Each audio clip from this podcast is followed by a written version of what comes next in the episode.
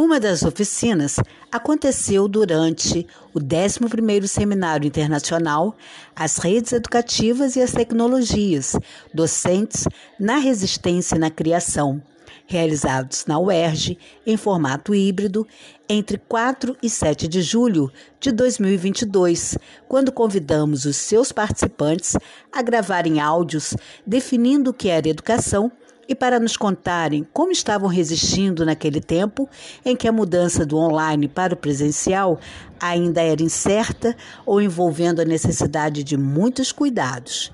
O que de fato nos acompanha ainda, pois surge uma nova variante da Covid neste momento.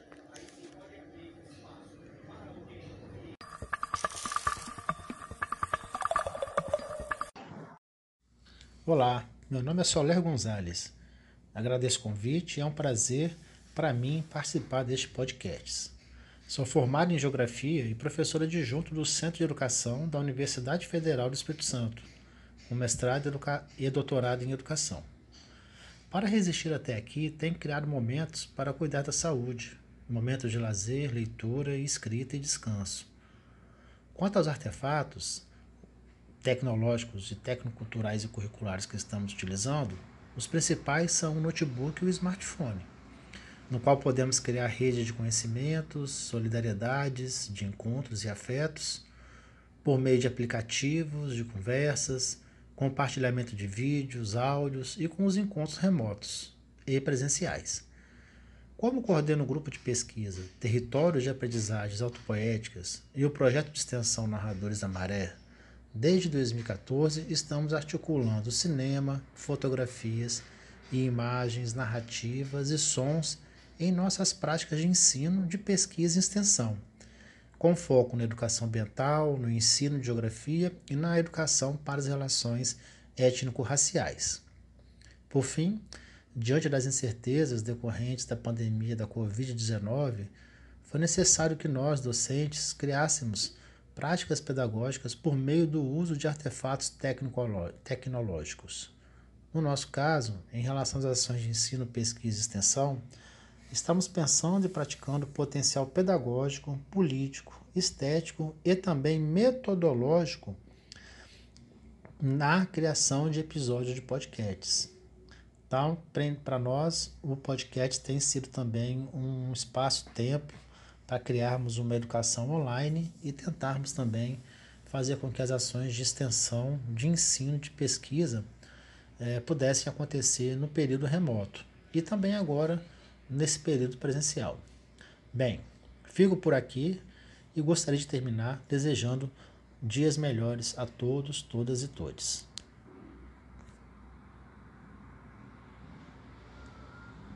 A minha forma de resistir a tudo que tem nos acontecido de negativo, de barbárie na educação pública nesse país. É a minha atuação no chão da escola, com as nossas crianças da educação infantil, de forma que elas possam ver, ouvir, sentir e agir de forma melhor, que seus direitos sejam cada vez mais garantidos e assegurados nos espaços públicos sejam eles dentro, das, dentro ou fora das escolas. Educação é companheirismo, coletividade, fazer com o outro e afetar e ser afetado. Na educação, qualquer perspectiva de resistência passa pelo reconhecimento e fortalecimento dos educadores que atuam nos mais diversos níveis de ensino.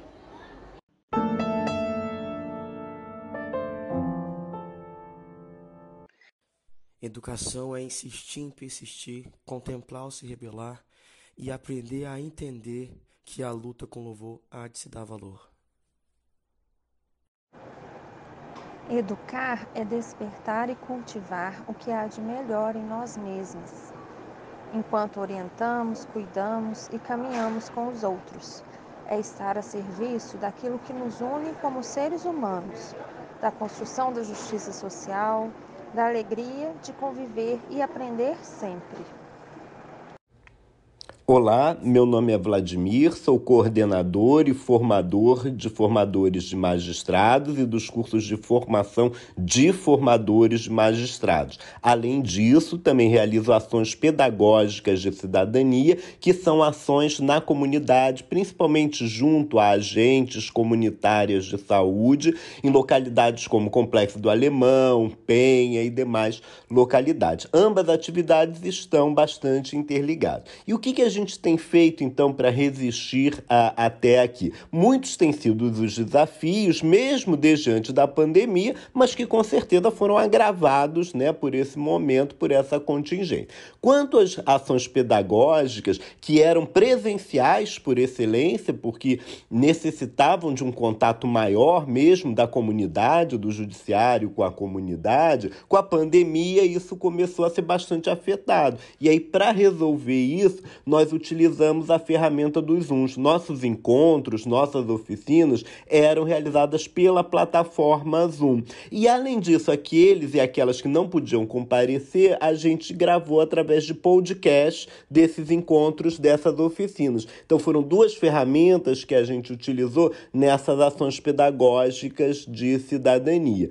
No segundo aspecto, né, que são a, a formação de magistrados e a formação de formadores de magistrados, magistrados, já desde 2017 a gente já desenvolvia um curso sobre as novas ferramentas tecnológicas. Evidentemente que com a pandemia, né, esse curso se tornou ainda mais urgente e necessário. Então aumentamos a periodicidade desse curso, que envolvia como utilizar a ferramenta, a plataforma do Zoom, o Google Meet, Google Forms, Mentimeter, o PED, como realizar videoaulas, etc. E foi muito interessante que o último curso que a gente realizou há duas semanas atrás em Cuiabá é, na oficina que a gente estava realizando, uma das alunas magistradas teria que coordenar um curso que era baseado na resolução 253 do CNJ, que é para garantir o tratamento adequado à vítima né, de crimes, com tratamento com dignidade, com respeito e tal. Então, ela teria que realizar um curso desse. Como que ela utilizaria as novas ferramentas tecnológicas?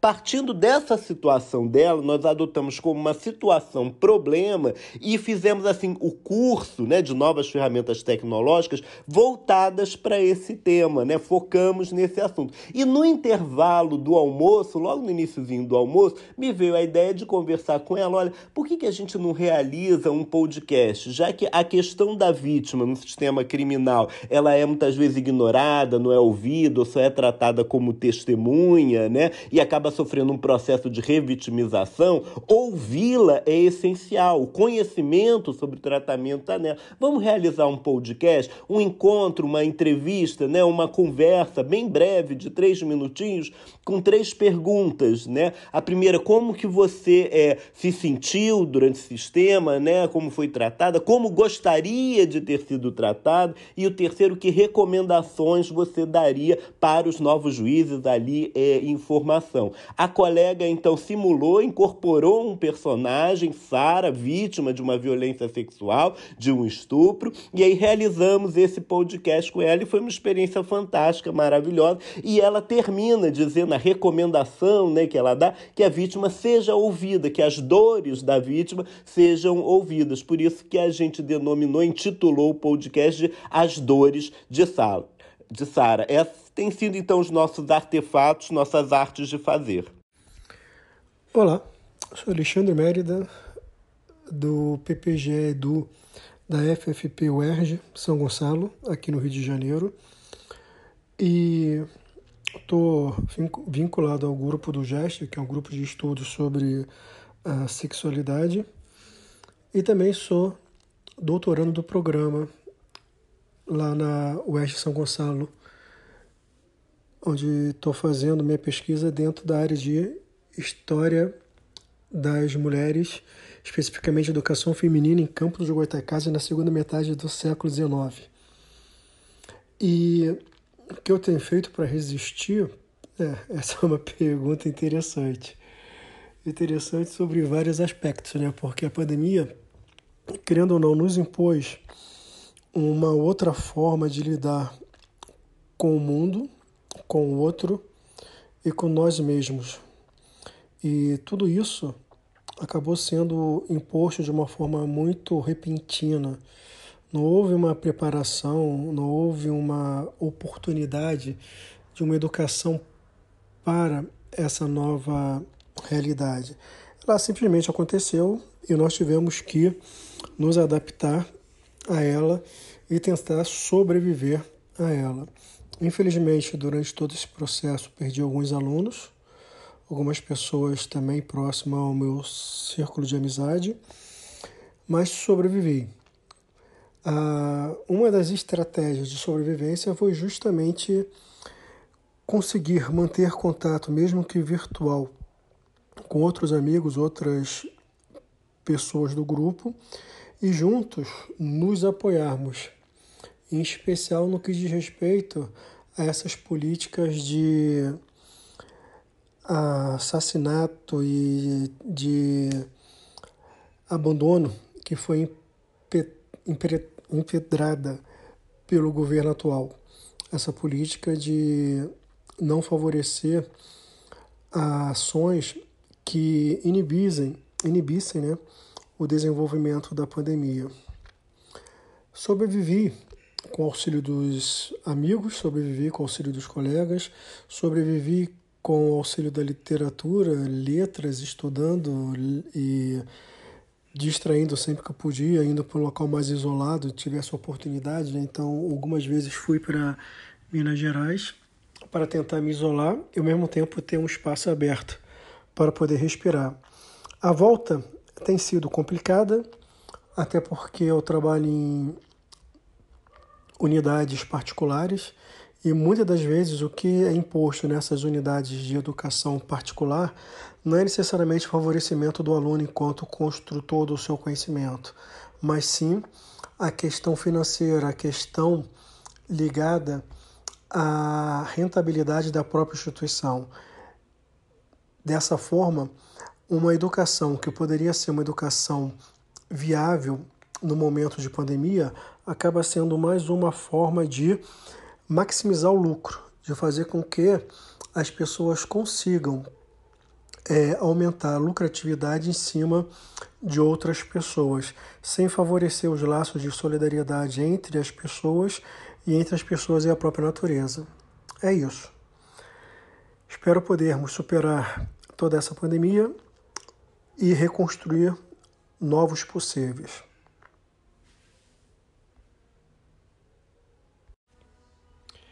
Educar é abrir possibilidades. Educar é desconstruir verdades. Educar é indicar caminhos possíveis. Educar é poder propor diálogos e pontes. É um encontro com o possível. Educar é sentir e ser sentido. Educar é despertar e cultivar o que há de melhor em nós mesmos enquanto orientamos, cuidamos e caminhamos com os outros. É estar a serviço daquilo que nos une como seres humanos, da construção da justiça social, da alegria de conviver e aprender sempre.